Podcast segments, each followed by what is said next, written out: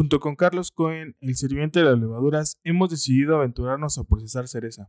Entre muchas cosas, buscamos proponer un modelo más equitativo para todos los involucrados en la cadena del café. ¿Te gustaría conocer más acerca de este proyecto? Regístrate en www.amber.mx, diagonal proyecto traspatio, y recibe actualizaciones y avances de este proyecto. Además que podrás ser de los primeros en probar los resultados de este primer ensayo. Recuerda www.amber.mx, diagonal proyecto traspatio. Chido, bye.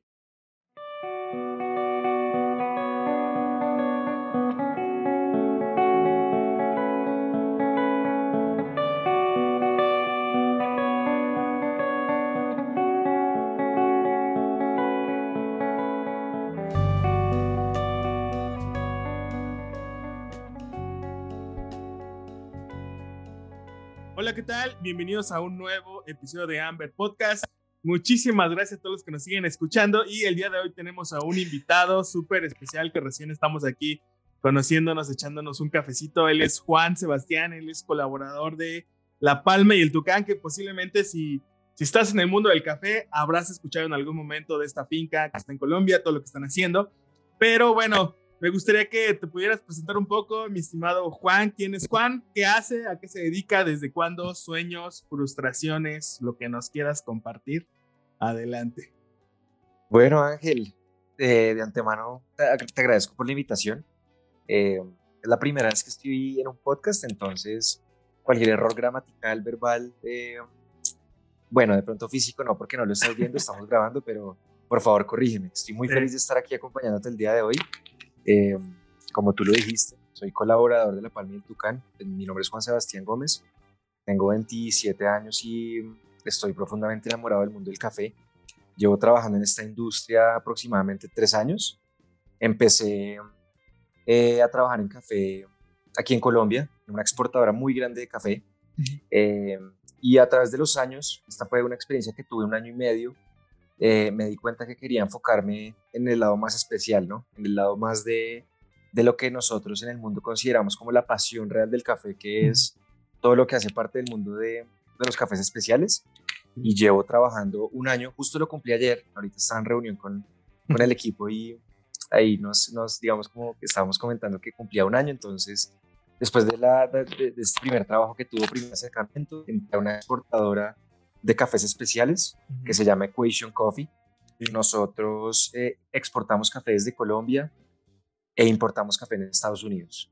Y además, y respondiendo, digamos, a tu presentación, representamos tres fantásticos proyectos de producción de café. El primero, como ya lo mencionaste, es La Palma y el Tucán. Es un proyecto que se fundó en el año 2012. Em, es una finca de café de 19 hectáreas que queda, y seguramente muchos ya la conocen, queda en en, en, la región de Cundinamarca, en el departamento de Cundinamarca, en Colombia. Y de ahí se desprenden dos fantásticos proyectos también que se llaman Creativa Coffee District, que queda en Chiriquí, entre, la, entre, la, entre Boquete y, y, David, que son dos ciudades eh, pequeñas en Panamá, muy famosas y reconocidas por producir café.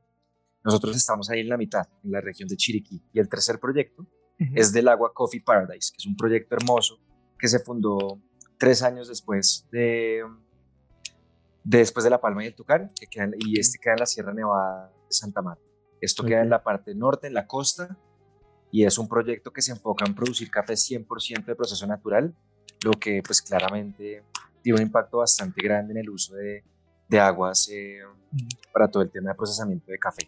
Entonces aquí estoy representando a, a mis proyectos, representando a, pues, a los caficultores que hacen parte de los proyectos eh, y también representando a aquellas asociaciones, pequeñas asociaciones y grupos que, que quieren comercializar su café y mandarlo a otros países. Nosotros lo, hacemos a través de nuestra exportadora, que se llama Equation, y también a través de nuestra importadora que queda en, en Estados Unidos. Entonces, es, básicamente, estamos cubriendo absolutamente todo. Eso es lo que queremos.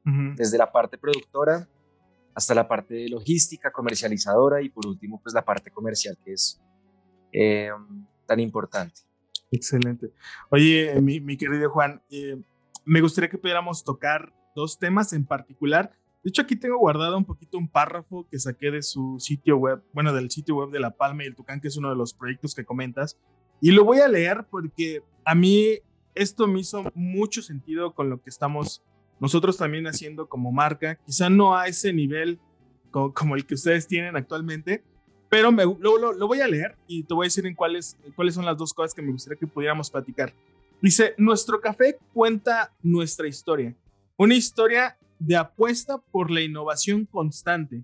Queríamos correr la voz para llamar a todos los que son perspicaces, dedicados y diferentes como nosotros, aquellos que están en la búsqueda insaciable por la calidad y la sustentabilidad ambiental y en aquellos y, especialmente en aquellos que valoran el bienestar del caficultor. Entonces, ah, bueno, hay tres cosas, hay tres cosas que me llaman mucho la, atención. La primera es la innovación constante que, que mencionan acá.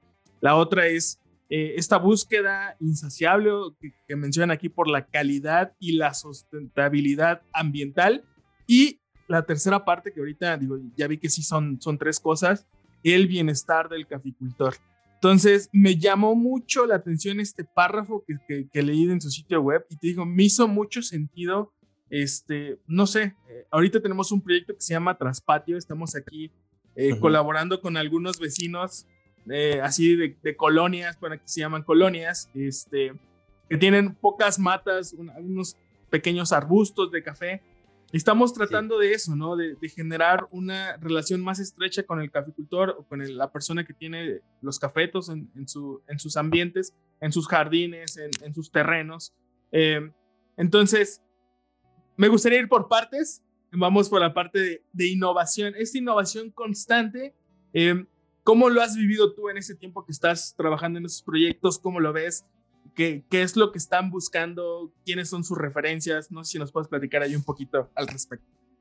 Bueno, Ángel, muchas gracias. Creo que estás, eh, estamos tocando temas supremamente profundos. Creo que el tema de la innovación, el tema, de, el tema social con los productores, yo creo que nos podríamos demorar mucho tiempo, digamos, describiendo cada uno de estos pilares. Me encantaría poder hacerlo, pero voy a intentar ser, ser conciso con mis respuestas, pero lo suficientemente claro para que para que todos los que nos están escuchando sepan realmente por qué estos son tres pilares fundamentales en, en lo que hemos venido haciendo desde que eh, Felipe Sardi y Elisa Mariñán, que son los fundadores de La Palma y del Tucán, eh, hicieron al momento de, tomar la decisión de, de comprar una finca. Eh, digamos que la respuesta a innovación, ah, Dios mío, o sea, se, se, relata, o se puede, sí, se puede referenciar a años atrás.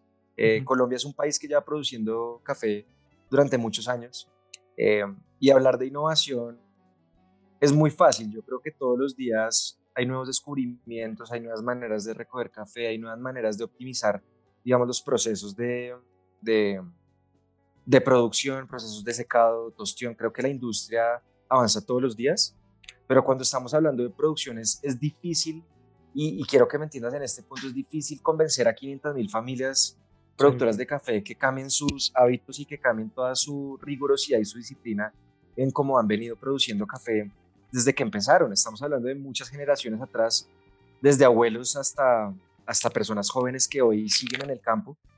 Eh, y básicamente el tema de innovación con La Palma, digamos, redondeando todo lo que, lo, que, lo que te he venido contando, es el cambio del status quo. Digamos que el cambio del status quo para nosotros fue súper importante. Felipe cuando tomó la decisión de, em, de comprar la finca y de lanzar sus dos primeras categorías, pues sus dos y únicas categorías que son el programa de vecinos y el programa de varietales, pasó lo siguiente. La innovación funcionó de la siguiente manera. En Colombia y no sé si tú eres familiar y quisiera también escuchar un poco de, cómo funciona esto en México. La mayoría de los productores venden su café en pergamino, entonces la, mayoría de productores que tienen que hacer, tener una infraestructura lo suficientemente grande para que ellos puedan recoger el café, puedan fermentar el café, perdón, puedan recoger el café, puedan despulpar el café, puedan fermentarlo, lo puedan secar y lo puedan comercializar. Todo en Colombia, la mayoría de cafés se comercializan en pergamino. la primera decisión que tomó Felipe eh, al momento de reunirse con 100 familias caficultoras, que, fueron que son el número de familias que hoy hacen parte del programa de vecinos, en inglés Neighbors and Crops, eh, fue lo siguiente, Felipe, en vez de exigirles a sus productores, eh, Felipe y Elisa, en vez de exigirles a los productores que debían entregarle su café en pergamino, Felipe decidió irse un paso atrás y comprar el café en cereza. Entonces, ¿qué pasa acá? Acá hay un proceso muy importante de innovación, porque Felipe pensó, si yo me, me atraso, porque eso es literalmente atrasarse un paso en, en, en, la cadena de valor, si yo en vez de comprar café en pergamino, compro café en cereza, yo tengo más opción de tener, de, de desarrollar una calidad constante para mi producto final, porque voy a tener más control sobre las variables que determinan la calidad final de un café. Claramente, la parte de la producción es súper importante en todo el tema de nutrientes y minerales, pero la parte del procesamiento y el secado también es fundamental. Entonces Felipe dijo, voy a atrasarme un poco en el proceso, voy a comprar la cereza, voy a procesarla en, en, la planta de beneficio que, que, está hoy en día pues, en, en, la finca en Cundinamarca y voy a empezar a consolidar todos los cafés que voy a exportar para los clientes. Esto con el fin de darle un valor agregado al precio final que se le termina pasando, pasando o pagando al caficultor. Entonces, digamos que para mí, esto es uno de los temas más innovativos que existen. Mucha gente dirá, pero, pero es un proceso que no es innovativo porque usted se está yendo un paso atrás. Para mí sí es innovativo porque tenemos que entender que el contexto de Colombia, el contexto de muchos países productores, eh, en el caso de Colombia, en donde la mayoría de los productores tienen una finca promedio de 1.5 hectáreas, los productores no tienen la infraestructura y no tienen las herramientas para tener una calidad consistente del café. Obviamente, y hablo en nombre, hablo en nombre, siento que la Federación Nacional de Cafeteros ha hecho un gran trabajo em, a través del programa Extensionistas en darles una, una, una, gran mano a los, a los productores para que puedan tener un buen cultivo de café, ayudándolos también a sembrar variedades eh, resistentes a la roya de la broca. es, es, es, o sea, en mi opinión, es muy difícil que absolutamente todos los productores del país eh, tengan el suficiente conocimiento para producir un café de excelente calidad. Eh, y estamos hablando de un, de un, tema social, estamos hablando de un tema eh, de incapacidad, un tema de, digamos, de nada distinto a un tema de, de formación. Para mí es un tema de formación, pero también es un tema de pasión, porque yo veo que muchos productores están hoy en día queriendo producir mejor café. Y nosotros desde La Palma les estamos ayudando a hacerlo. Eh, eso es desde la parte de innovación. No sé si respondí tu pregunta. Sí. que sí. De hecho, fíjate que ahorita me salió otra pregunta. Digo, no me quiero desviar tanto por esta parte de aumentar eh, el valor, obviamente, en el procesamiento de la cereza. Eh, ¿cómo, cómo, les, ¿Cómo les ha ido en este, en este último año o en, este, en los últimos año y medio con la subida del, del, precio del café commodity, vamos a llamarlo así? Sí. Y, y, te lo, y te lo voy a poner desde este punto, ¿no? O sea, aquí en México, eh, em, muchos productores empezaban a decir, ya no tengo necesidad en este momento de hacer un proceso diferente para mi café porque me lo van a pagar al mismo precio, o sea, quizás sin tanto trabajo, sin tanto tiempo. Actualmente me pueden pagar mi cereza al doble, ¿no? Actualmente. Entonces, ¿cómo funcionó allá o cómo está funcionando allá con todo este tema de lo que pasó en Brasil? De, no sé, o sea, ¿Cómo es el contexto ahí? Bueno, es, es, una muy buena pregunta. Yo creo que aquí se mezclan dos, temas, dos temas, Ángel, que ocurrieron al mismo tiempo. Nosotros, digamos, a pesar de haber sufrido, pues lo que hemos sufrido todos ahorita en la industria con todo el tema de la subida del precio C, también tuvimos em, un impacto muy fuerte por las lluvias que hubo en el último año en el país. Entonces, si combinamos lo que pasó con el precio con lo que pasó en términos medioambientales, digamos que tuvimos eh, como te lo digo yo, bastantes problemas o, obstáculos que tuvimos que atravesar para, poder haber, para poder cumplir con la meta y para poder mantener las relaciones con nuestros productores. Digamos, yendo a la parte del precio, y tú hablas del commodity, yo me acuerdo que hace una semana que estaba hablando con mi equipo y llegamos a la conclusión de que así nosotros tengamos un proyecto de café especial y seamos reconocidos a nivel mundial como un proyecto que produce cafés, eh, variedades exóticas eh, con la que hemos ganado campeonatos mundiales.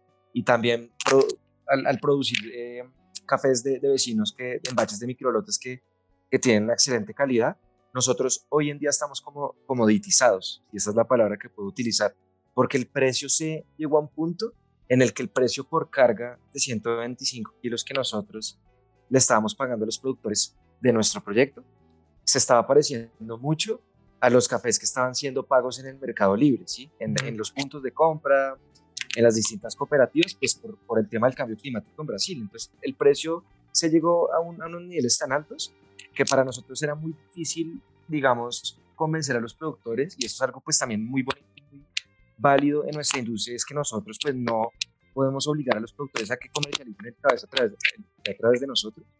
Eh, tuvimos que hacer una gran labor en poder mantener las relaciones con nuestros productores eh, y no fue tan difícil, Ángel, la verdad no fue tan difícil porque llevamos muchos años eh, dándoles beneficios que no pueden encontrar en el mercado de afuera.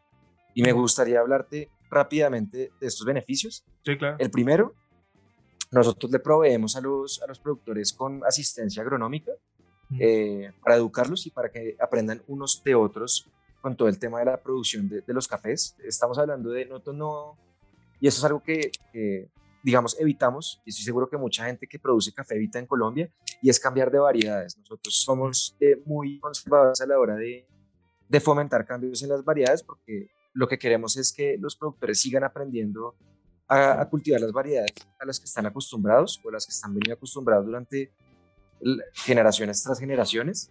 Entonces lo que hacemos es, volviendo al primer punto, asistencia agronómica. Segundo, eh, les pagamos eh, una casi el doble, o esto fue antes de lo que, antes de lo que sucedió con el precio 6, es que nosotros estábamos pagando entre 70 y 100% más que el precio que le estaba pagando el libre mercado fuera de, pues de lo que, no, lo que nos eh, respectaba a nosotros, ¿cierto? Entonces era, digamos, un incentivo bastante grande en temas económicos.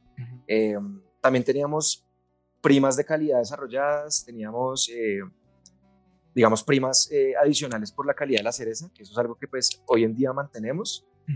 y, y, también les ayudamos mucho con el tema del proceso de recogida del café. Cuando los productores nos venden café, nosotros, ellos no tienen básicamente que hacer, que hacer mucho aparte de producir el, el, increíble café que, pues, que producen, porque nosotros directamente mandamos unas cuadrillas o a unos grupos de personas que se encargan de recoger los cafés en, en las fincas donde ellos viven, ¿cierto? Donde ellos tienen sus cultivos. Entonces esto pues claramente les ahorra mucho trabajo, les ahorra tiempo y claramente les ahorra eh, precio, eh, les ahorra plata o dinero eh, porque no tienen que contar con, con, este pago adicional de transporte hacia la planta de beneficio que nosotros tenemos. Entonces, bueno, yo, y yo no me voy a dar ningún crédito en esto, yo se lo doy absolutamente todo a Felipe, a Elisa y a Sebastián Villamizar, que no lo he mencionado, pero él es nuestro managing partner de Equation, eh, la empresa exportadora. Ellos tres han logrado a través del tiempo solidificar las relaciones con los productores. Entonces yo creo que eso de cierta manera nos ayudó mucho en esta crisis que tuvimos con el precio Em, pero pues desafortunadamente hubo café que se nos fue por otro lado, porque pues imagínate Ángel, si los productores producen muy buena cereza, pero resulta que tienen otra cereza que no está madura, pues lo que muchos hicieron, desafortunadamente, o varios de estos, porque no voy a decir muchos, varios hicieron fue literalmente mezclar la cantidad total del café que tenían y venderla en el libre mercado y, y absolutamente cero juicio hacia, hacia esos productores porque el precio estaba muy alto. ¿cierto? Y, y, para serte muy honesto, es difícil, o en, mi opinión ha sido difícil, eh, no solamente por mi experiencia en Equation, sino en mi experiencia en, la otra empresa en la que trabajé, eh, poderles mostrar a los capicultores los beneficios a largo plazo que tiene trabajar con proyectos de producción diferentes, eh, como lo son la palma del agua creativa. Es, difícil cambiar esa mentalidad, pero creo que lo hemos logrado muy bien desde que estamos, de que montamos los proyectos. Excelente. ¿Ok? Y un tema, y perdóname te interrumpo, el último tema rápidamente es el tema de las lluvias. Sufrimos lluvias y lo que hace la lluvia, Ángel, es que, eh, la, o sea, la misma fuerza del agua, eh, lo que hace es que remueve la flor que desarrolla la planta de café y por eso no hay, o sea, la producción bajó, para ser menos técnico, la producción bajó porque las lluvias fueron muy altas y por ende no hubo floración y no hubo eh, crecimiento de, cereza en los árboles. Entonces, eso nos bajó la cantidad total de, de cereza, pero pero bueno, digamos que ahí sí es un tema que, que no podemos controlar y ahí digamos que en temas comerciales sí nos tocó ser un poco más rigurosos con respecto eh, a quienes les vendíamos nuestros cafés, a quién no les podíamos vender, porque desafortunadamente por un tema que estoy seguro que va a seguir empeorando por el tema del cambio climático, pues la producción es como es, ¿no? Eh, sí, claro. Y como nosotros somos una finca orgánica y trabajamos con gente que produce café orgánico, es muy difícil eh, para nosotros cambiarnos a fertilizantes químicos con el, con el hecho de querer ver mayor producción, nosotros no vamos a hacer eso nunca. Entonces, pues nada, estamos, eh, digamos que en ese proceso de, de, entender cómo nos vamos a mover hacia adelante. Ok, actualmente tienen un plan de acción con, respecto a estos cambios climáticos. Digo, digo, entiendo esta parte que son orgánicos. De hecho, estaba leyendo en su sitio, no empezaron, ¿verdad? Como un, como un, eh, ¿cómo les llaman? Cultivos, policultivos. No, no se empezó así, pero posteriormente se tomó esa decisión, ¿no? De tener policultivos, tener otro tipo de plantas, otro tipo de, no sé si metieron frutales o qué fue el tipo de, de, de cultivos que metieron, pero ¿cuáles como tienen algún plan de acción con respecto a todo esto que está pasando? Sí, es, eh, sí, yo creo que este tema es demasiado amplio y cuando uno cree que tiene la solución al cambio climático, eh, digamos que es difícil, es difícil porque necesitamos que todas las personas que produzcan café o produzcan o estén metidas en la industria de agricultura, de agricultura e incluso todas las personas que viven en las ciudades trabajen en conjunto para que realmente haya un impacto. Mm. O sea, por más de que nosotros queramos una, tengamos una intención y tengamos un plan que ya mismo te voy a contar, es muy importante que todas las personas en la industria estemos eh, compartiendo ideas acerca de cómo vamos a, a actuar a nivel local para generar un impacto futuro. Entonces, sí. tenemos un plan, es un plan maravilloso que hemos venido trabajando desde septiembre del año pasado. Se llama Starts, Starts with Soil, eh, en español. Eh, todo empieza por la tierra, ¿cierto?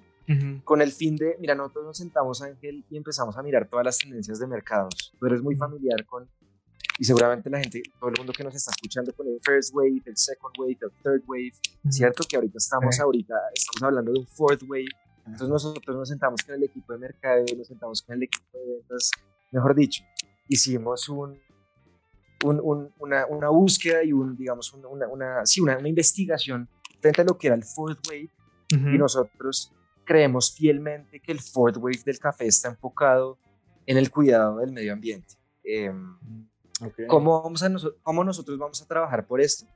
Desarrollamos este programa que te mencioné que se llama Starts with Soil, que consiste en una prima o en, una, en un premium, en una, en una, en una parte, digamos, una, una pequeña parte de dinero, eh, un, par de centavos por libra que nosotros vamos a cobrar eh, por cada las libras que vendamos a través de Equation Coffees, que aquí, aquí quiero ser muy claro. Nosotros a través de Equation vamos a estar comprando, ya estamos comprando cafés con diferentes aliados en origen, diferentes productores, asociaciones, pequeñas cooperativas de productores, les estamos comprando este café y estamos sobre ese, digamos, valor total del café que estamos comercializando, estamos añadiendo una prima y un par de centavos por libra para beneficiar a los productores locales que tenemos en Cundinamarca. Entonces, quiero seguir, vamos al siguiente punto. ¿Cómo así que una prima entonces? Nosotros, bueno, voy a hablar más que todo de Felipe y Elisa, ellos fundaron hace un par de años una empresa, un, un, un startup de, de agricultura que se llama Biodiversal, es un, es un partner local que nosotros tenemos dentro de la finca de La Palma y el Tucán, que se encarga de producir fertilizantes orgánicos dentro de la finca y se encarga de trabajar en, en, una alianza, digamos, en conjunto con los productores que hacen parte del programa de vecinos. Entonces, ¿cómo funciona?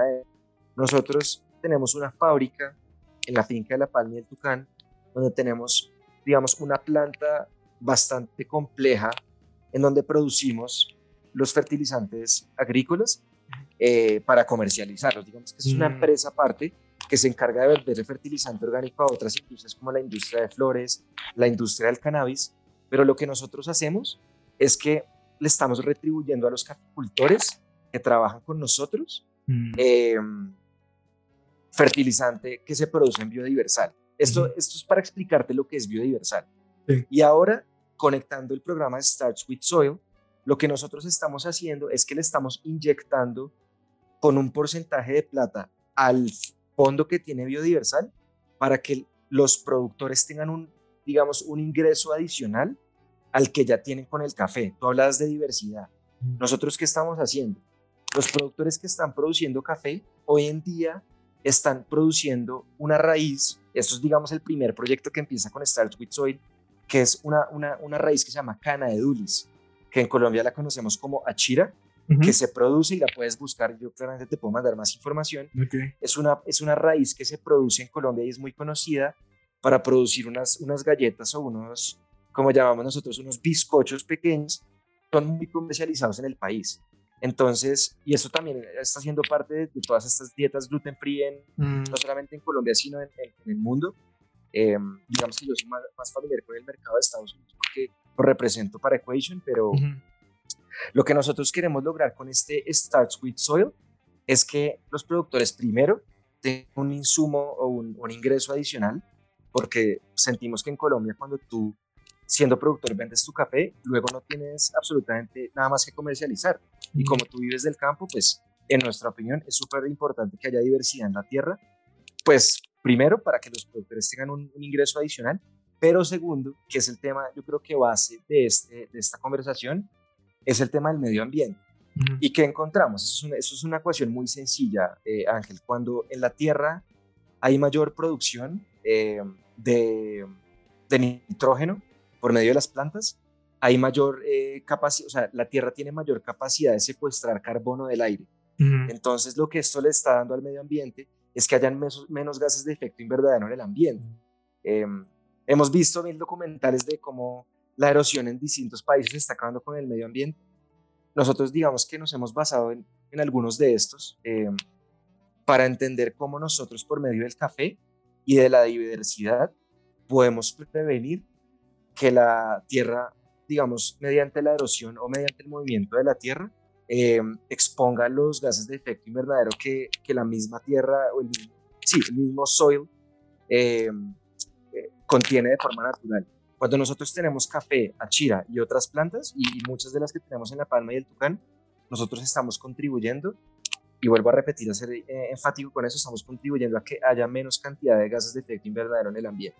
Entonces, nosotros, digamos, a través de esta iniciativa, estamos haciendo o logrando que los tostadores en todos los mercados del mundo estén generando un impacto directo sobre la tierra, ¿cierto? Sobre lo que nosotros estamos haciendo en origen.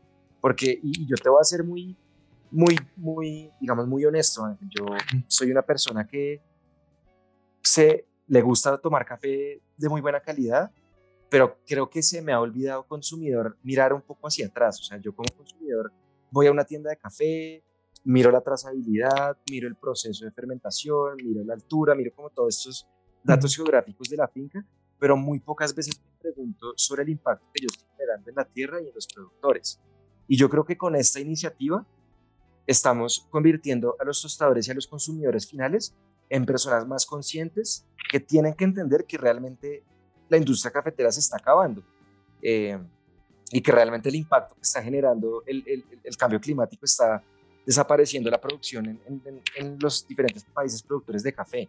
Entonces, digamos que nuestra iniciativa y nuestra misión es, que, es abrirle los libros a, a las personas que nos compren para que entiendan que nosotros ya estamos gestionando este proyecto eh, en las fincas locales, ¿cierto? Uh -huh. okay. Sobre todo ahorita en Cundinamarca porque tenemos la infraestructura. Uh -huh. eh, no sé si ahí respondí tu pregunta, pero digamos que no, esta, sí. es, esta es como la idea eh, principal de, uh -huh. de, lo que estamos haciendo. Es difícil transmitirlo, es difícil que una persona que nunca ha venido a una finca de café, que pasa mucho, y sé que grandes consumidores de café no conocen una finca de café, es, es importante, digamos, eh, el tema de la transmisión del mensaje. Y esto, acá tenemos que estar productores, comercializadores y tostadores en la tarea de ver cómo transmitimos este mensaje de forma sencilla uh -huh. para que los consumidores finales como nosotros, pues en el caso que un café, tú en México cuando tengas la oportunidad de, de viajar, viajar y tomar más café, sepas que, que, hay un tema que realmente es más importante que esa gran taza de, de geisha o de sidra o de SL28 que te tomas, que hay un tema más importante y es el cuidado del medio ambiente. Entonces, uh -huh. Equation ya lo está haciendo, ¿cierto? Está increíble. Está eh, increíble. oye, eh, oye, Juan, eh, y, y, esto que, que, nos comentas, digo, me parece, o sea, no lo, había, no lo había pensado de esa manera, esa parte de hacer consciente al consumidor, se me hace increíble y quizá, digo, al menos, por ejemplo, aquí en México, esta parte del, de la cultura del café, eh, del cuestionarse, no solamente qué están consumiendo en la parte, de, obviamente, de esta bebida, sino en general de cualquier otro producto, por esta parte de ser consciente en cuál es el, el, el impacto que tiene en el medio ambiente, me parece, eh, no sé, me parece una excelente idea de cómo lo están abordando. Eh, es, esto está planeado para que se pueda replicar en, otros países, quiero entender, ¿verdad? Bueno, es una muy buena pregunta. Em, y yo quisiera conectar la, conectar la respuesta con, con, el, con el mismo programa de Starch with Soil. cuando, un, cuando un tostador, darte un ejemplo, cuando un tostador nos compra un contenedor de, y aterricémoslo a Colombia, no, no me quiero ir a, a, otros países todavía, digamos en Colombia tenemos eh, bastantes departamentos productores de café eh, y cada uno claramente tiene condiciones demográficas y de altura muy distintas, o sea, el comportamiento de la tierra en cada uno de los departamentos es distinto. Y, sobre, y, ya lo había mencionado, el tema de la infraestructura. Si tú eres un tostador, o sea, si tú apoyas, si tú hablas conmigo, estás enamorado de la iniciativa y compras un café, no sé, de un departamento como el Tolima, para nosotros en este momento es muy difícil generar o replicar el modelo que tenemos en Cundinamarca, que es el otro departamento, en el Tolima, en este momento. ¿Por qué? Porque la eficiencia que nosotros podríamos generar con esta prima que tú nos das es mucho más alta a como la tenemos actualmente aterrizada en el, departamento, a diferencia de lo que pasaría si hoy nosotros viajamos al Tolima, al Huila, a Nariño o a otros departamentos productores de café a querer generar el, mismo impacto. Obviamente nuestro sueño cuál sería tener una planta de biodiversal, poder tener un equipo de agrónomos que estén 100% enfocados de ver cómo podemos replicar este modelo, pero en este momento por el tema de eficiencia y por el tema de impacto que podemos generar, por más de que tú siendo un tostador nos compres café en Tolima, en Huila, en Nariño o en otro departamento, el impacto nosotros actualmente lo vamos a estar generando en el departamento de Cundinamarca con los productores que rodean la zona, porque tenemos la infraestructura y tenemos los mecanismos para hacer que esa prima tenga una mayor eh, eficiencia y un mayor resultado eh, con respecto a todo el tema del medio ambiente y con todo el tema del acompañamiento y todo el tema de la, digamos, de la gestión agronómica que, que en este momento ya estamos desarrollando. sí, claro. Eso, ¿sí? Igual en Panamá, tenemos un proyecto en Panamá. Mucha gente nos dice, ¿por qué no llevan esto a Panamá? ¿Sabes? Como que vamos a lo mismo. Es, es, es, muy válida la idea, me parece fantástica, pero siento que nos va a tomar un poco de tiempo, eh, digamos, estudiar y entender cómo vamos a poder generar el mismo impacto en, en un proyecto como, no un proyecto, en un país como Panamá, en donde tenemos experiencia, pero aún no tenemos la infraestructura para, para generar el mismo impacto, pero lo vamos a tener. sí, es más gradual, ¿no? Por así decirlo. Exacto. Entonces, cada, cada país tiene un comportamiento diferente, cada café tiene un comportamiento diferente. Eh, entonces, no, no necesariamente si a nosotros nos está funcionando el modelo en Colombia como nos está funcionando, nos vaya a funcionar de igual forma en Panamá. ¿Sabes? Sí, y tenemos que ser muy responsables, muy responsables con eso. Sí. Oye, otra preguntota. Eh, ¿qué, tal, ¿Qué tan ligado consideras que está la cultura del consumo del café con todo esto del impacto, impacto ambiental? Y esta pregunta eh, va un poquito enfocada a, creo que hay otro proyecto, no recuerdo si ya, si ya lo mencionamos, si ya lo mencionaste ahorita en la conversación, pero que tiene que ver con arte. Vi, vi un proyecto que decía mm, eh, cafés y arte, no recuerdo digo ahorita el nombre, pero ¿qué tal? exacto. Eh, ¿Qué tan ligada está la cultura del consumo del café o la cultura del café en general con este impacto ambiental?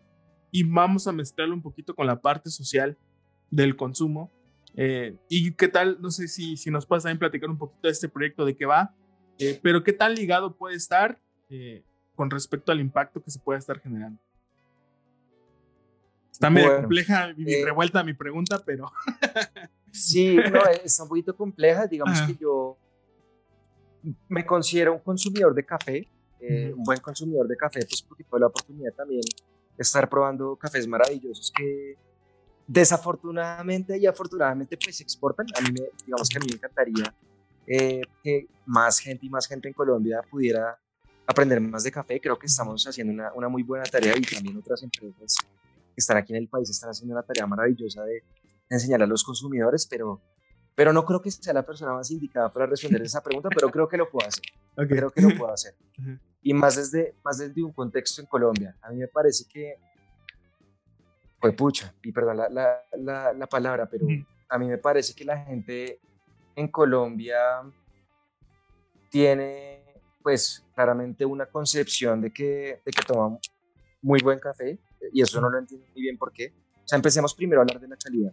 O sea, la gente en general en Colombia eh, está muy acostumbrada a tomar, ¿qué te digo yo? Unas dos o tres marcas muy reconocidas en el país, pero que desafortunadamente, y eso pues es algo que, que no es una mentira para nadie, no corresponden a café 100% colombiano.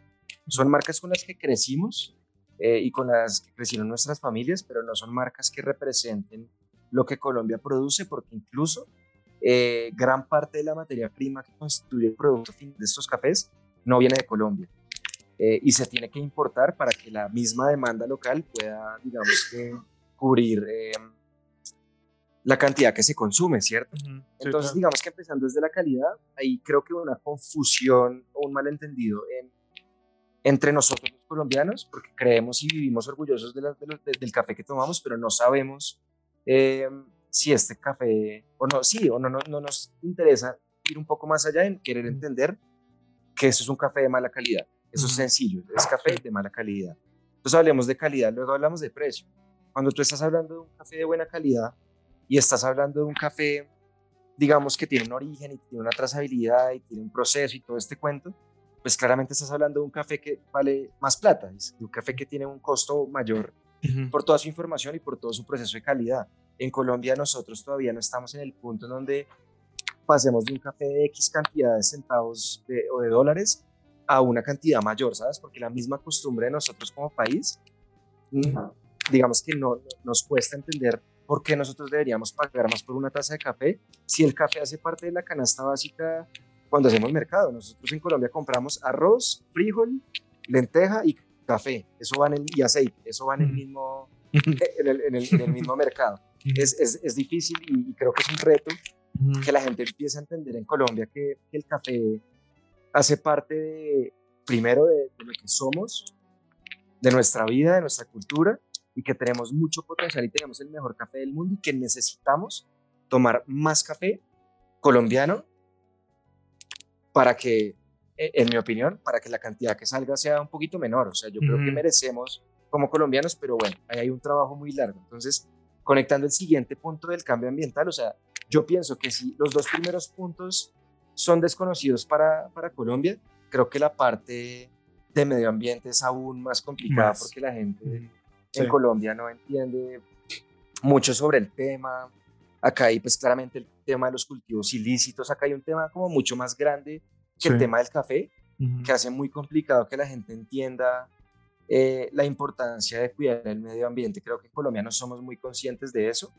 Eh, hay bastantes personas y bastantes empresas que, que fomentan todo el tema del reciclaje y fomentan el tema de, de, los productos orgánicos, pero eso siempre o hasta hoy hace parte de un nicho muy pequeño de, de nosotros como país y, y como sociedad. Em, entonces, o sea, en mi opinión, siento que nos falta un montón de camino.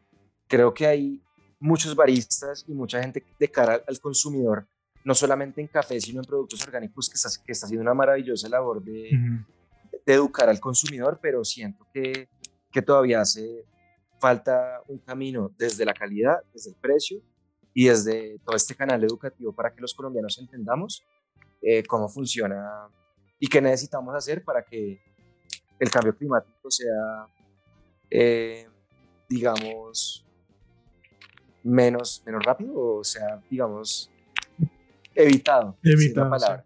Y mi opinión es, es un poquito distinta con Estados Unidos. Como te digo, yo no soy un consumidor eh, de Estados Unidos. He tenido la oportunidad de, viajar a, visitar a algunos clientes y, y, he tenido un montón de llamadas con amigos y socios nuestros que, que están muy interesados en el tema. O sea, que yo realmente siento su cariño, su amor y su pasión frente a lo que nosotros hacemos, pero vuelvo a lo mismo, Siento que por la misma limitación de que ellos no han venido o muchos de ellos no han venido a origen, para ellos es difícil interiorizar toda esta información y todo este mensaje de lo que a nivel agronómico pasa en, Colombia y seguramente en otros países.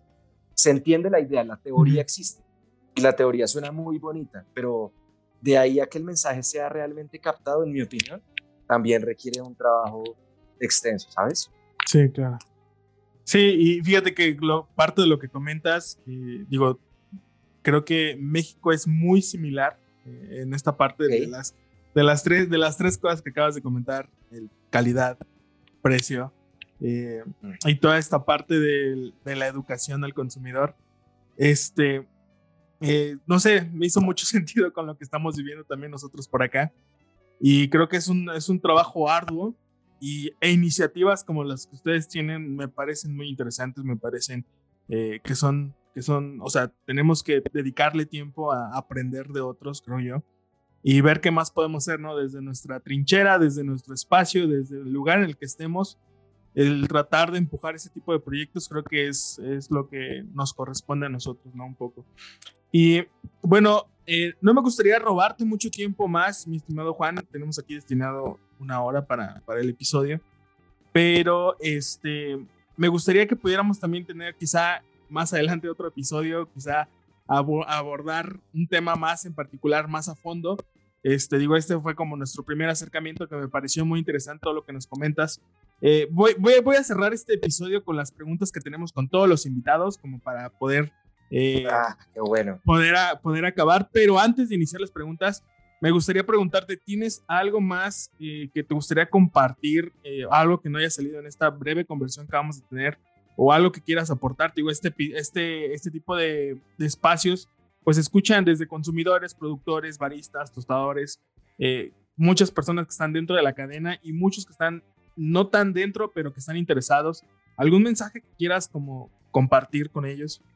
Sí, el primero es, em, pues eh, para mí es muy difícil, Ángel, y, sé que para ti cubrir este corto espacio, digamos, toda la información necesaria y toda la información importante con toda la historia y con toda la misión y toda la filosofía de los proyectos de producción que, que nosotros tenemos y de la empresa eh, y de las empresas. Pues sí gustaría que después de la entrevista tú pudieras compartir alguna página o pudieras compartir alguna información que les pueda dar a, las personas que nos están escuchando un poco más de conocimiento acerca de cada uno de los proyectos, quiénes somos, porque siento que hemos cubierto, digamos, alguna buena parte de, de, La Palma, del agua no hemos hablado mucho, creativa tampoco, pero sí me gustaría que, que en vez de sonar como afanado y sonar con, queriendo sonar con, con toda la información, porque tampoco es mi intención, que la gente se pueda tomar su tiempo después de, de leer acerca de nosotros, porque, mira, yo, yo hablo con total conocimiento de causa, Ángel,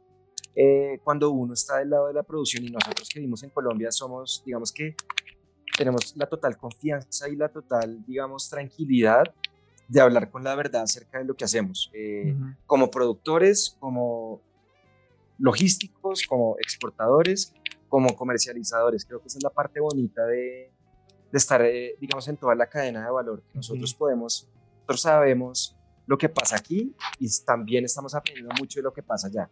Entonces, mi mensaje es ese. Si les puedes compartir eh, al final de, la, de, la, charla documentos o si alguien pues quiere hablar conmigo, o sea, yo sí eh, estoy muy bienvenido a, a, recibir mensajes, lo que sea, porque a mí de verdad este tema me, me, me fascina y, y siento que tengo la responsabilidad como de, bueno, tú también la tienes, ¿no? Como mexicano de, de hacer que más gente se, se enamore y entienda un poco más acerca de esto, porque al final, Ángel, nosotros estamos sentados grabando un episodio, pero hay mucha gente que, que depende de esta industria para, para sobrevivir y para, y para tener una vida digna. Nosotros estamos en una posición muy cómoda, pero creo que hay gente que necesita de nosotros como un canal de información para que otras personas, miles, millones de personas realmente eh, se, se, se enamoren de esto. Entonces ese es como mi mensaje y sé que nos faltaron muchos temas, pero muy feliz de, de, poder en alguna futura ocasión eh, complementar esta conversación, ya sea contigo, invitamos a alguien más, realmente estoy, me hace muy feliz poder conversar contigo y hacer parte de, esta, de este gran proyecto que tienes. Excelente, sí, claro que sí, yo creo que vamos a estar ahí en las notas del, de la, en la descripción del programa, vamos a estar poniendo ahí eh, igual eh, al final me puedes compartir las ligas de las páginas web o los documentos que se tengan. a, mí, a mí me parece digo, información muy valiosa todo lo que están haciendo. Así que bueno, vamos a entrar a la, a la sección de preguntas finales. Eh, ya, ya conoces un poquito de qué va. son preguntas concisas. La respuesta puede ser tan larga o tan corta como tú lo decides. Entonces, primer pregunta. ¿Cuál es el mejor consejo en este tiempo que has tenido de, tu trayectoria en el café ¿Cuál es el mejor consejo que te han dado?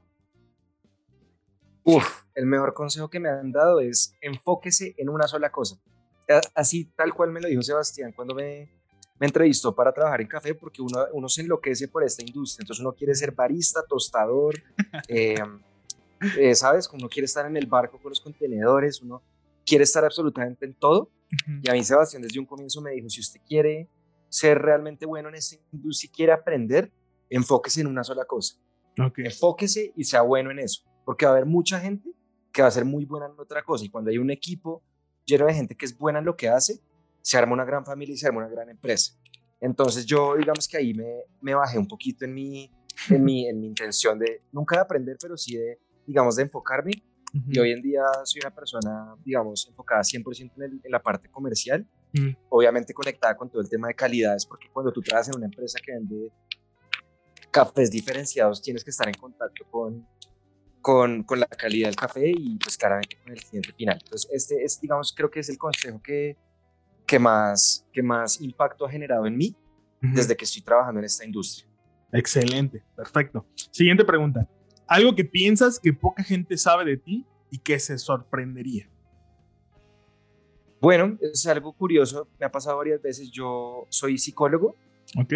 Y eso, le sorprende a mucha gente. ¿sí? Yo trabajo en el área comercial de, de Equation, eh, pero nunca ejercí mi carrera. Desde que me gradué de la universidad, que fue hace poco tiempo relativamente, hace unos 3, 4 años, eh, nunca ejercí mi carrera. Desde que, desde que me gradué de la universidad, me metí en el mundo del café porque me apasionó. Nunca, sí, yo tenía esa idea de que uno tenía que ejercer lo que estudiaba y es una idea completamente falsa. Creo que uno puede trabajar en lo que le apasione y eso es algo que me he podido demostrar hasta hoy y, me siento feliz por ello. Así hayan problemas o lo que sea, hay muchas situaciones no tan bonitas de esta industria, que uno siente que todo es bonito y que todo es una buena taza de café. No, esta industria tiene claramente sus partes bastante complejas, pero eh, eso es algo que creo que la gente no sabe de mí, que yo estudié psicología y hoy en día hago parte de, de un equipo comercial muy chévere uh, o muy chido, como dirías, aquí desde Colombia, sí. Excelente, perfecto. Siguiente pregunta. ¿Con quién tomarías una taza de café si pudieras escoger a cualquier persona del mundo de esta época o de cualquier otra época y por qué? Uy, esa pregunta está muy difícil. Siento que esta pregunta uno se la oye siempre a otra persona y uno se ríe porque dice, uy, menos mal a mí no me hicieron esta pregunta. es una pregunta muy complicada. Yo tengo pues muchos, em, mira que es muy curioso, yo tengo Ángel o tenía muchos referentes en la industria con los que yo soñaba trabajar y hoy en día la vida me dio la oportunidad de trabajar con ellos. Entonces, Creo que si estuviéramos dos años atrás, te diría que hoy en día me tomaría un café con una persona con la que seguramente ya me lo tomé. Es una cosa supremamente curiosa. Pero, digamos, respondiendo a tu pregunta, eh, yo me tomaría o me volvería a tomar un café con, con mi abuelo, que él, murió hace uno, y, obviamente esto no es un tema pues, muy dramático, solamente es un tema que, que tiene una connotación muy especial para mí.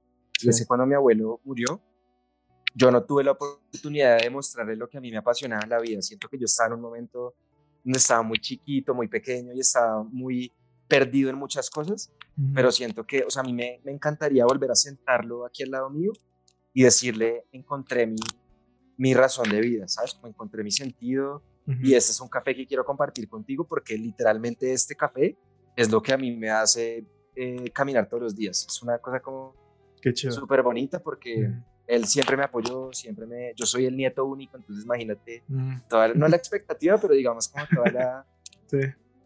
Como su idea de lo que iba a hacer yo, entonces pues él se murió antes de que yo me graduara de la universidad, entonces yo creo que él sería la persona más especial, más allá de un famoso escritor, un famoso político, yo creo que, me conoce de verdad. creo que con las personas que te mencioné, que te oportunidad, pero con alguien que realmente llorarías, pues, Excelente. Ok, perfecto. Siguiente pregunta. ¿Libro, película, serie o documental que haya cambiado tu forma de pensar? Bueno, libro, o sea, ¿tengo que responder los tres o solamente No. puede ser uno? Escoge uno o dos o lo- como tú prefieras, no importa.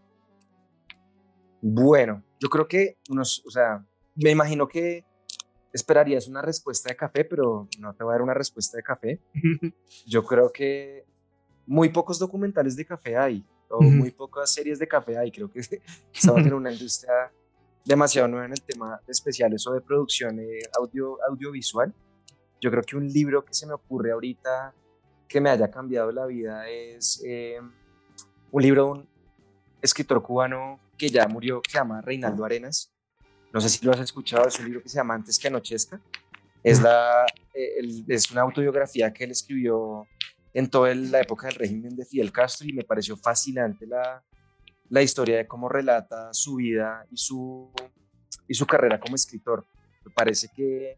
Y, y me lleva un mensaje, ya volviéndonos un poquito más filosóficos que no, no quisiera, pero Ujú. me lleva un mensaje muy importante y es que hoy en día nosotros estamos en la generación en donde nada es suficiente, donde hay demasiados estímulos como tecnología, televisión, pantallas, eh, incluso sustancias, ¿sabes? Como que el mundo se ha convertido en, en un mundo de, de búsqueda de placer inmediato y en este libro yo sentía que cada una de las palabras que hablaba Reinaldo desde su, desde su vida primitiva, desde su, desde su, ¿sabes? Desde su, desde su vida, desde su crianza, desde su familia, desde su homosexualidad, desde como toda su, su vivencia, era demasiado enamorada del presente y a mí me cuesta mucho vivir en el presente.